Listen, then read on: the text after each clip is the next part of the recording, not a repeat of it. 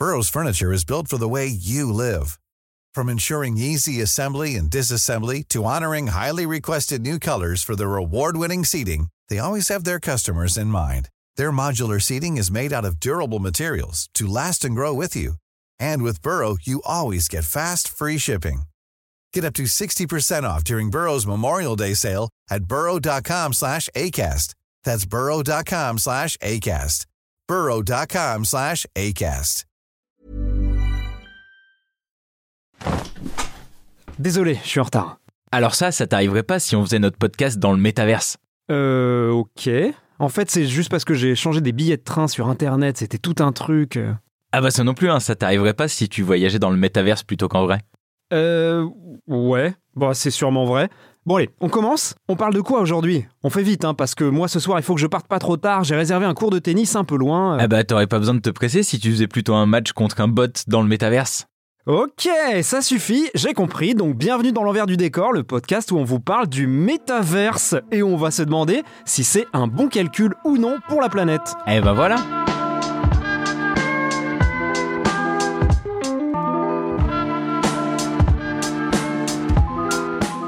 Moi, c'est Mathieu Balu, journaliste scientifique, qui a récemment découvert la réalité virtuelle avec le casque, les senseurs, les manettes et tout, et j'avoue, c'est pas mal. Et je suis avec Grégory Rosière, journaliste scientifique qui pensait dès 2015 que la réalité virtuelle c'était l'avenir.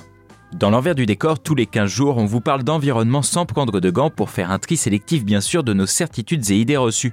Parce que vous pensez sûrement que la planète va mal, et vous avez franchement raison, mais on voudrait vous aider à comprendre d'où viennent vraiment les problèmes, et peut-être même les solutions qui vont avec.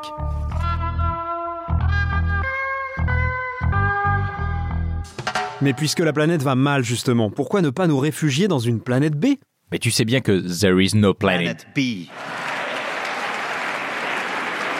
That's right. Par contre, on pourrait aller dans le métaverse. Attends, métaverse ou métavers d'ailleurs? Euh, je sais pas. Je pense que métavers en français, mais vu que c'est un concept qui va avant tout venir des États-Unis parce que ça sera les GAFA, on va souvent dire métaverse. Ouais, d'autant qu'il n'y a pas un truc avec les Avengers, etc. Il n'y a pas un genre de truc qu'on appelle le multiverse déjà, ou je sais pas quoi, non? On dit multiverse en français? C'est vrai qu'on dit pas multivers, je pense. hein. Ah ouais? Alors on va pas préjuger, hein, parce que la dernière fois qu'on a essayé de faire des trucs comme ça, on s'est retrouvé à dire que les variants changeraient jamais de nom, et finalement le fait est que oui. Ça, c'était un peu mon idée, hein, j'avoue. Voilà. Euh, et on dit toujours le Covid, donc nous on n'a toujours pas compris. hein. Voilà, donc on va se décider peut-être au moins pour cet épisode pour métaverse, quitte à se faire engueuler. Voilà, métaverse c'est bien, et puis euh, si dans 10 ans ça sera nul, bah au moins cet épisode sera collector. On verra bien. En tout cas, le métaverse, c'est bien ce que nous propose Mark Zuckerberg, le créateur de Facebook, pour remplacer bah, ce bon vieux Facebook justement où on avait notre profil et qui s'appelle Meta, parce que bah pourquoi aller chercher loin après tout hein? En fait, euh, Mark Zuckerberg, il est un peu comme nous. Il est un peu nul pour euh, trouver des noms, quoi. Moi, je suis pas nul pour trouver des noms. Ouais, c'est moi qui ai trouvé l'envers du décor. hein. J'avais oublié. Bon, en tout cas, plutôt que parler de noms, essayons de parler de concepts et d'expliquer un peu ce que c'est vraiment le métaverse. En tout cas, ce que ça pourrait être. En gros, c'est un univers virtuel, en trois dimensions et surtout connecté. Pour ceux qui n'y connaissent qu'un, c'est un peu comme si on pouvait prolonger tous les éléments de notre vie. Le travail, les sorties, les voyages, dans un espace accessible sur Internet, où on vit en fait notre vie via un avatar. Vraiment pas mal raconté. Après, il y en a certains, comme Mark Zuckerberg avec le fameux Meta, là justement, qui veulent qu'on soit complètement immergé dans cet univers en mettant sur sa tête un casque de réalité virtuelle. Alors toi, t'as testé un casque de verre justement, qu'est-ce que t'en as pensé? Eh ben, alors là-dessus, j'ai un avis assez tranché en fait. Euh, j'en ai testé un dans un salon chez un copain et j'en ai testé un dans une salle d'arcade. Et en fait, j'étais un peu déçu dans un salon. Enfin, tu vois, on voit à 360 degrés, c'est très sympa, mais je trouve pas ça hyper immersif. T'as tout le temps peur de te bouffer un vase. Alors que quand tu le fais dans une salle d'arcade, en plus, t'as des senseurs partout sur toi, etc. C'est extraordinaire. Donc pour moi, c'est un peu l'avenir du jeu d'arcade et peut-être même un peu plus que ça, mais j'arrive pas encore à l'imaginer. Je trouve ça extraordinaire, mais ça prend énormément de place et pas mal d'argent. Ouais, je pense aussi que c'est l'avenir du jeu vidéo, mais qu'on n'y est pas encore. Par contre, il y a des jeux vidéo qui sont des sortes de métaverses sans avoir besoin de casques de VR aujourd'hui. Ça, c'est vrai. Ceux qui jouent au jeu Fortnite, par exemple, ils le savent. Au départ, c'était un jeu de tir, un peu comme tous les autres, mais c'est devenu, avec sa popularité auprès des ados, un endroit où ils se retrouvent pour discuter, pour inventer des jeux ensemble, pour aller à des concerts virtuels euh, organisés dans le jeu aussi, d'ailleurs. Bref, c'est devenu, et depuis longtemps maintenant, hein, un, un métaverse, justement.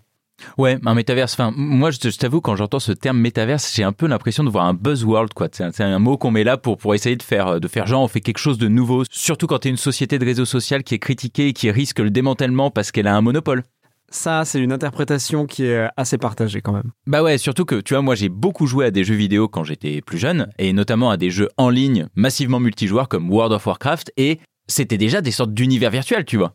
Mais ça complètement. On peut déjà parler de métaverse pour World of Warcraft, mais il me semble, arrête-moi si je me trompe, parce que moi, je faisais pas partie trop de ces joueurs-là, que c'était une partie de World of Warcraft, parce que tu as quand même une grosse partie qui est le jeu assez classique, et puis tu as ce qu'on va appeler euh, un peu le côté euh, réseau social de World of Warcraft, qui concerne peut-être pas euh, l'intégralité du, du jeu en lui-même, quoi. c'est des gens, des gens qui se rencontrent et qui jouent ensemble et qui créent des choses ensemble. Après, la différence avec Fortnite, c'est qu'il n'y avait pas trop de rapport avec le, le réel. Enfin, moi, j'ai rencontré des gens que j'ai connus dans le jeu, tu vois, mais il n'y avait pas de rapport. Il n'y avait pas des gens qui venaient faire des concerts. En tout cas, c'était pas organisé de la sorte. Bah ça c'est intéressant en fait, c'est que disons l'interaction entre virtuel et réel était moins poussée que dans Fortnite. Après les deux restent un truc cool, un truc coloré, un truc à faire entre amis. Euh, en gros on n'y organise pas les réunions de boulot quoi. Encore heureux. Mais par contre, dans Second Life, ça existait, ça. Tu te rappelles de Second Life? Ah ouais. Enfin j'y ai pas trop joué, hein, je regardais surtout des vidéos. hein. Ouais, moi non plus. C'était tellement bizarre. Bah ouais, mais par contre, c'est quand même un exemple assez pur de métaverse. Un Second Life, euh, pourtant, c'est un jeu qui est né en 2003, donc ça date pas d'hier. Ouais ouais, enfin un jeu, pas tout à fait. Hein. Bah, ça dépend ce que t'appelles jeu. hein. Pour toi, les Sims, c'est un jeu ou pas?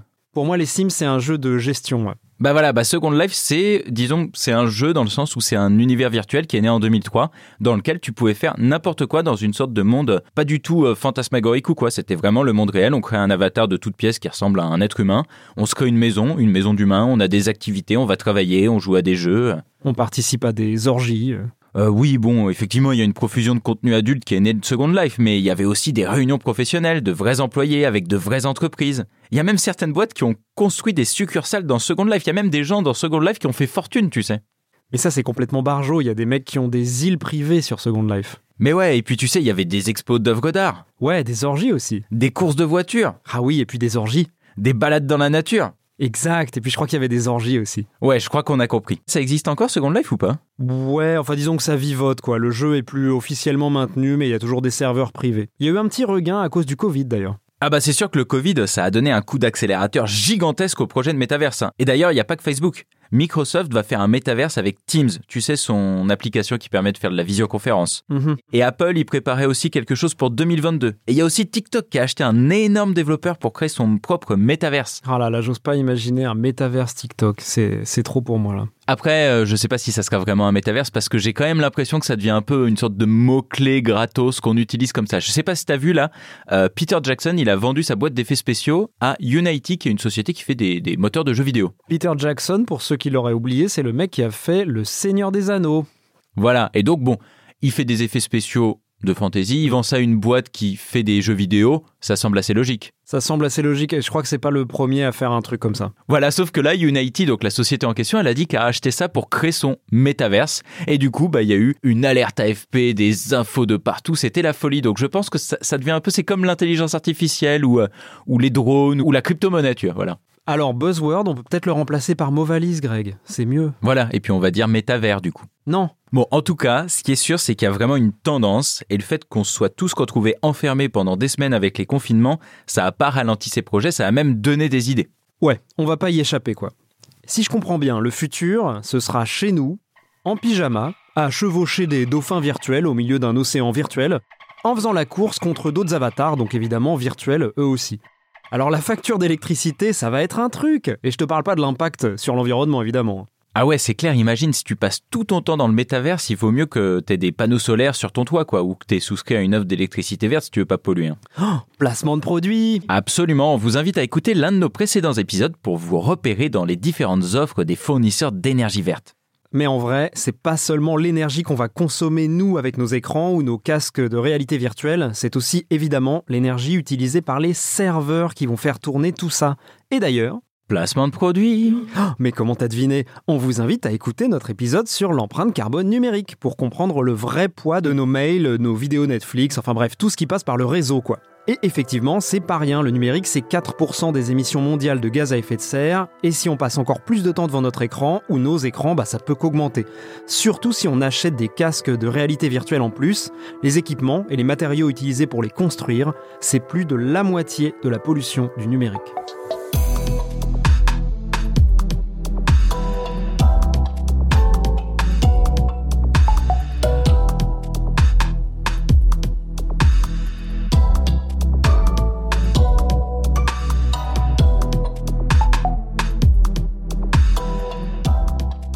Ok, donc effectivement, on va avoir des nouveaux produits, il va falloir acheter encore des objets et on va passer plus de temps à utiliser quelque chose d'électronique, donc qui consomme de l'électricité. Donc logiquement, ça fait plus d'énergie, donc plus de pollution, donc plus de gaz à effet de serre. Voilà. Mais en même temps, de l'autre côté, euh, est-ce qu'on pourrait pas y gagner quelque chose?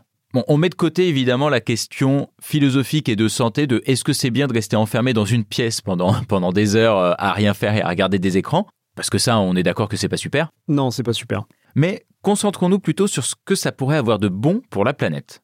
Est-ce que ça serait pas rentable de rester chez soi pour vivre des aventures virtuelles? Alors, c'est pas évident à quantifier ça, mais on peut faire quelques calculs. Par exemple, est-ce que ça vaut le coup d'organiser les réunions professionnelles, les salons, les rencontres, etc. sur le métaverse, donc sur Internet, plutôt que dans la vraie vie? Attends, c'est un quiz là? Mais la vie est un quiz, Greg. Est-ce que ça vaut le coup? Est-ce que ça vaut pas le coup? Bah je dirais que ça vaut le coup quand même, non?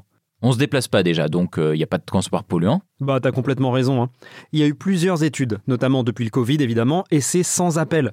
En 2020, une conférence en ligne a eu lieu en rassemblant des centaines de chercheurs, et ils ont calculé que si leur conférence elle avait été organisée en physique, à San Francisco où étaient basés les organisateurs, la conférence elle aurait été 66 fois plus polluante.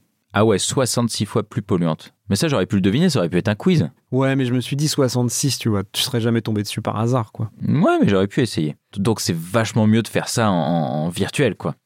Après, on pouvait aussi juste s'appeler, sinon hein, ça serait encore mieux. Enfin, je veux dire, à quel moment on a besoin d'avoir des visios et d'avoir un fond d'écran derrière et bientôt d'avoir un casque et d'être dans un univers avec des dauphins pour juste faire une conférence, quoi? Quoi, t'es pas content que tes collègues ils puissent te voir en vieux t-shirt et en calbar, euh, en train de boire un café alors qu'il est déjà 11h Tu vois, c'est l'exemple même de l'effet rebond. Tu te rappelles, on avait abordé ça lors du podcast sur L'empreinte carbone numérique. Exactement. C'est-à-dire que là, d'un coup, on a une activité virtuelle, donc qui pollue moins, mais on en fait plus et on rajoute des choses. Donc plutôt que de s'appeler, on commence à avoir une image derrière et puis après, on rajoute des fonds d'écran et bientôt, on va avoir notre casque, on va avoir un univers avec des dauphins. Donc on en fait toujours plus. Ouais, et puis surtout, c'est vachement intrusif, quoi. Moi, j'aime pas. hein.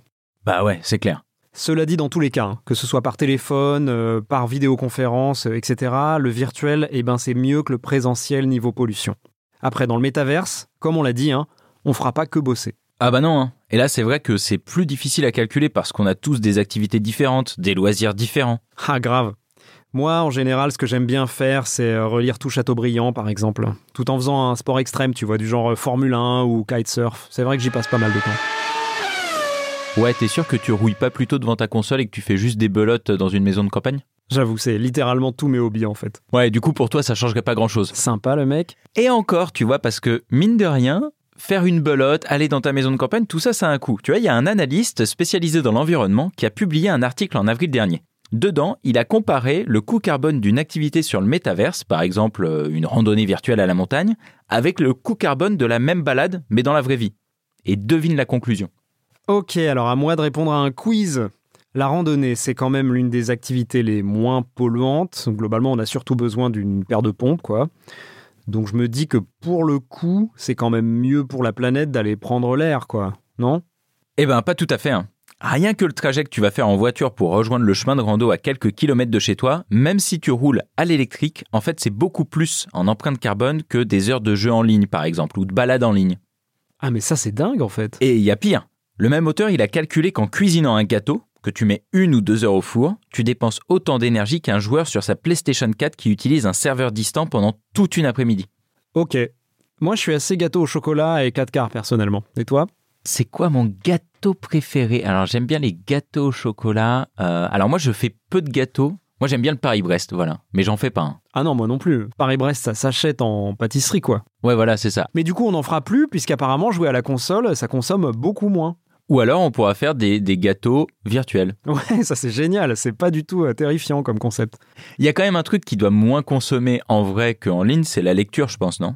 Ça, pour le coup, probablement, parce que même avec une liseuse, ça doit quand même pas consommer grand-chose. Tu lis quoi en ce moment, toi? Dune. Tu sais, j'ai vu le film et du coup, ça m'a donné envie de relire euh, cette, euh, cette œuvre incroyable. Et toi, tu lis quoi? Euh, Je lis le livre de David et l'homme sur les cœurs et la droite depuis 2012. C'est très chouette et c'est très sanglant. Ok, super. Du coup, comme je le disais, le métaverse, si on y travaille et qu'on y vit nos loisirs, c'est meilleur pour la planète qu'en vrai. C'est quand même super réjouissant, non? Pas du tout, hein. Mais tu sais, le pire, c'est qu'en allant tout simplement pas dans la nature, eh ben en vrai, on lui fait du bien. Selon un professeur américain, On mettra bien sûr les sources du podcast dans l'article qui l'accompagne. évidemment. Donc il y a un prof américain qui disait que l'homme s'était devenu un architecte de la nature et qu'il l'avait remodelé pour le servir. Mais là, s'il évite au maximum de la contraindre à se plier à ses désirs, eh ben la nature, elle reprend ses droits, tout simplement. Ouais, et vu qu'on est en pleine sixième extinction de masse, ça serait peut-être pas du luxe. hein. Bah voilà. Et il y a qu'à prendre l'exemple de Tchernobyl pour voir que dès qu'on lâche la bride à la nature, elle prospère. Tu sais que c'est devenu une réserve naturelle foisonnante, tout ça parce que les hommes n'y mettent quasiment plus les pieds? J'avais vu ça et c'est pas si étonnant en fait. On peut pas vraiment dire qu'on respecte le milieu naturel où on vit en général. Enfin, je veux dire, ça se saurait quoi. Alors attends, je résume. Le métaverse, déjà ça permettrait de moins polluer, d'émettre moins de gaz à effet de serre parce que ça consomme moins d'énergie de faire des activités en virtuel plutôt qu'en vrai. Exactement. Et en plus de ça, en arrêtant de se balader un peu partout, on laisserait un peu tranquille la nature, ce qui permettrait à la biodiversité d'être préservée et de pas s'éteindre. Et voilà, et le troisième effet qui se coule, et le plus étonnant franchement, c'est que le virtuel, ou le métaverse, il peut nous apprendre le respect de la nature. Alors attends.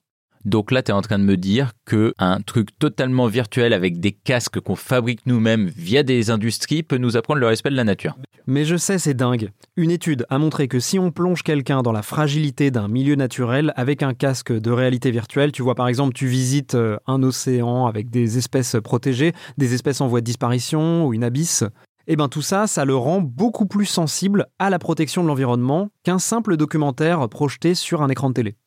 Ah mais tu vois, moi ça me fait penser à un truc quand même, c'est que j'avais fait une expérience de VR où j'étais sous l'eau et je voyais des, justement des baleines, des animaux passer et c'est vrai que t'es vraiment dedans quoi en fait. Mais grave, mais comme je vois déjà comme certaines simulations auxquelles je peux jouer moi sur ma console sont crédibles, je sais pas si tu connais un jeu qui s'appelle Abzu.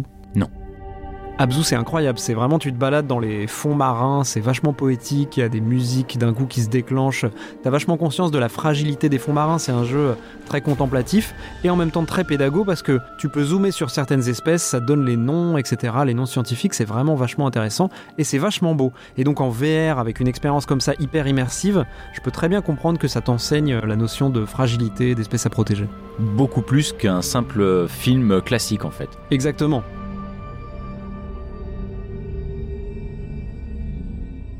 Donc attends, si je résume, non seulement le métaverse c'est bien pour la nature parce qu'en fait on arrête de l'embêter et on arrête de polluer, mais en plus ça nous permettrait de mieux apprécier la nature et donc de mieux vouloir la protéger. C'est une sorte de cercle super vertueux quoi. Et ouais, c'est dingue, hein. Ça a un côté presque déprimant. C'est mieux pour la planète qu'on soit coincé comme des sardines. Mais pour nous, je t'avoue que, enfin, tu vois, l'idée qu'on soit dans nos petits box, euh, d'accord, laissant l'environnement tranquille, euh, ça me rappelle un peu Matrix, quoi. C'est pas très tentant, hein.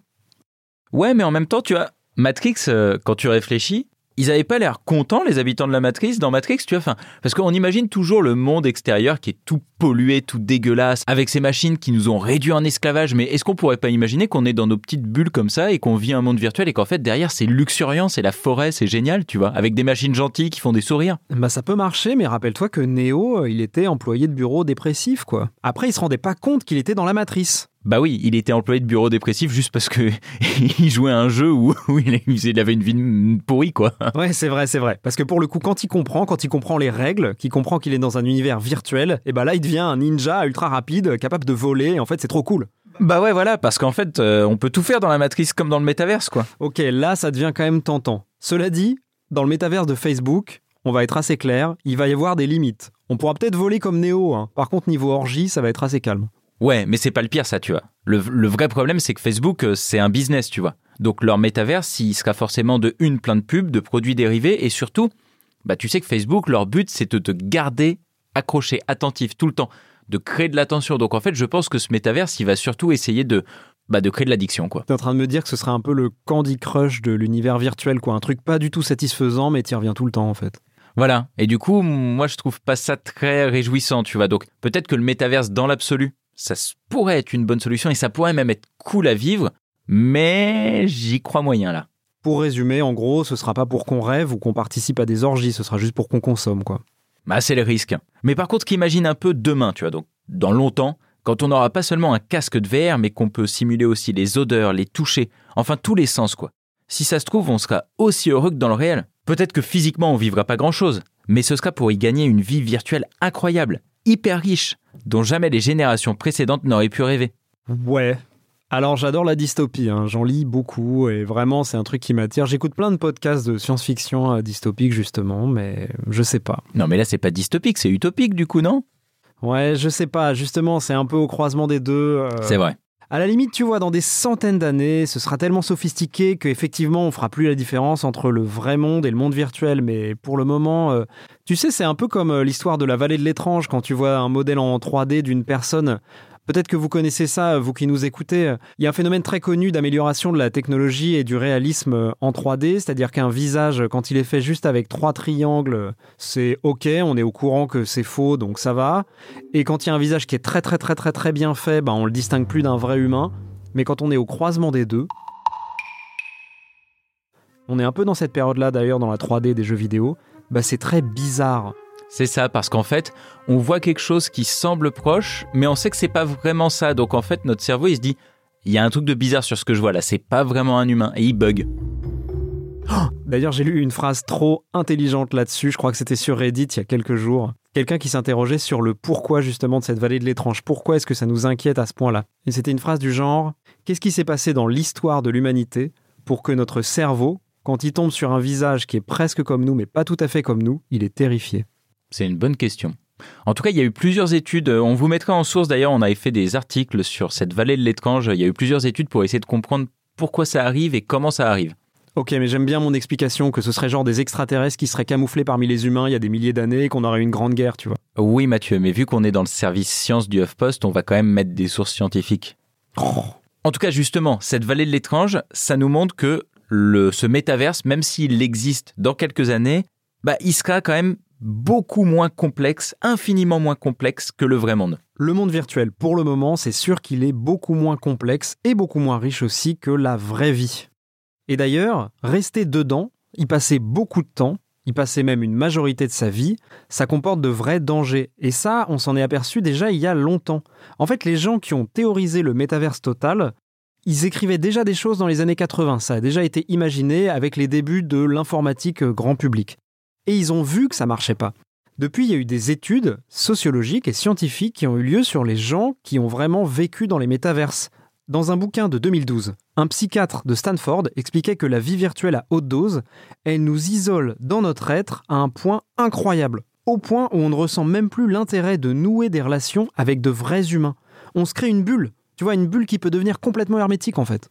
Alors ça, c'est quelque chose qu'on voit déjà aujourd'hui avec les jeux en ligne, par exemple. Évidemment, on va pas généraliser. hein. Moi, j'ai beaucoup joué à ces jeux-là et j'ai rencontré des gens. Ça m'a plutôt ouvert une vie sociale. C'est des gens que j'ai rencontrés en vrai qui sont encore mes amis aujourd'hui. Évidemment, on va pas trop généraliser, il y a une vraie richesse dans le jeu en ligne et dans la vie en ligne. Là, on parle de cas extrêmes. Par exemple, il y a ces fameux ikikomori au Japon. C'est des ados ou des adultes d'ailleurs qui ne sortent vraiment littéralement plus de leur chambre. Ils vivent dans un monde virtuel. Ah oui, c'est terrible, il y a eu des documentaires là-dessus, c'est très parlant justement sur le danger de cet isolement prolongé. Sans même parler des problèmes de santé que ça implique, quoi. Évidemment. Nous projeter en fait dans un monde entièrement virtuel, eh ben c'est quand même nous désensibiliser au réel. En plus, il faut être honnête, pour le moment, on va pas remplacer nos activités et nos loisirs en les vivant dans le métaverse, c'est pas vrai ça. On va les additionner. Je vais pas me dire, je vais faire un tennis virtuel, donc je vais plus faire de tennis dans la vraie vie. Comme on disait tout à l'heure, pour l'instant, on est plutôt sur un effet rebond, c'est-à-dire qu'on a quelque chose en plus qui peut-être coûte moins, mais qu'on va juste rajouter. Exactement, on va additionner le loisir au loisir ou le travail au travail, donc on va alourdir encore plus la facture pour l'environnement. Alors le métaverse à haute dose, même s'il peut avoir plein de vertus pour la planète, il faudrait pas qu'il envahisse tout notre écosystème. Et à l'avenir, espérons qu'il divise notre empreinte carbone plutôt qu'il ne la multiplie.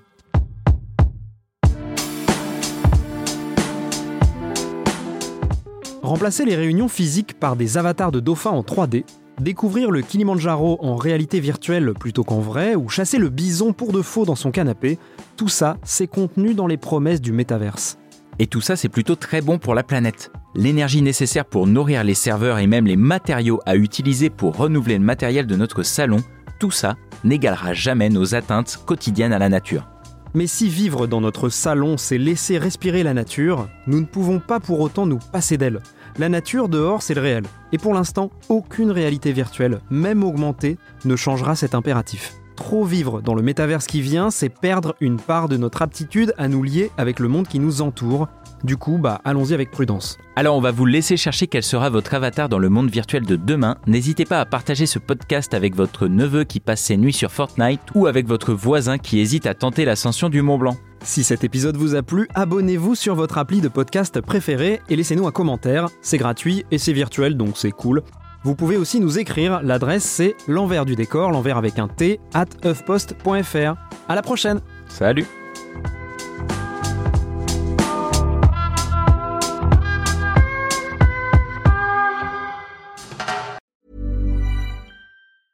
Hi, I'm Daniel, founder of Pretty Litter. Did you know cats tend to hide symptoms of sickness and pain? I learned this the hard way after losing my cat, Gingy. So I created Pretty Litter, a health monitoring litter that helps detect early signs of illness by changing colors, saving you money and potentially your cat's life. Pretty Litter is veterinarian developed, and it's the easiest way to keep tabs on your fur baby's health right at home. Go to prettylitter.com and use code ACAST for 20% off your first order and a free cat toy. Terms and conditions apply. See site for details. Planning for your next trip?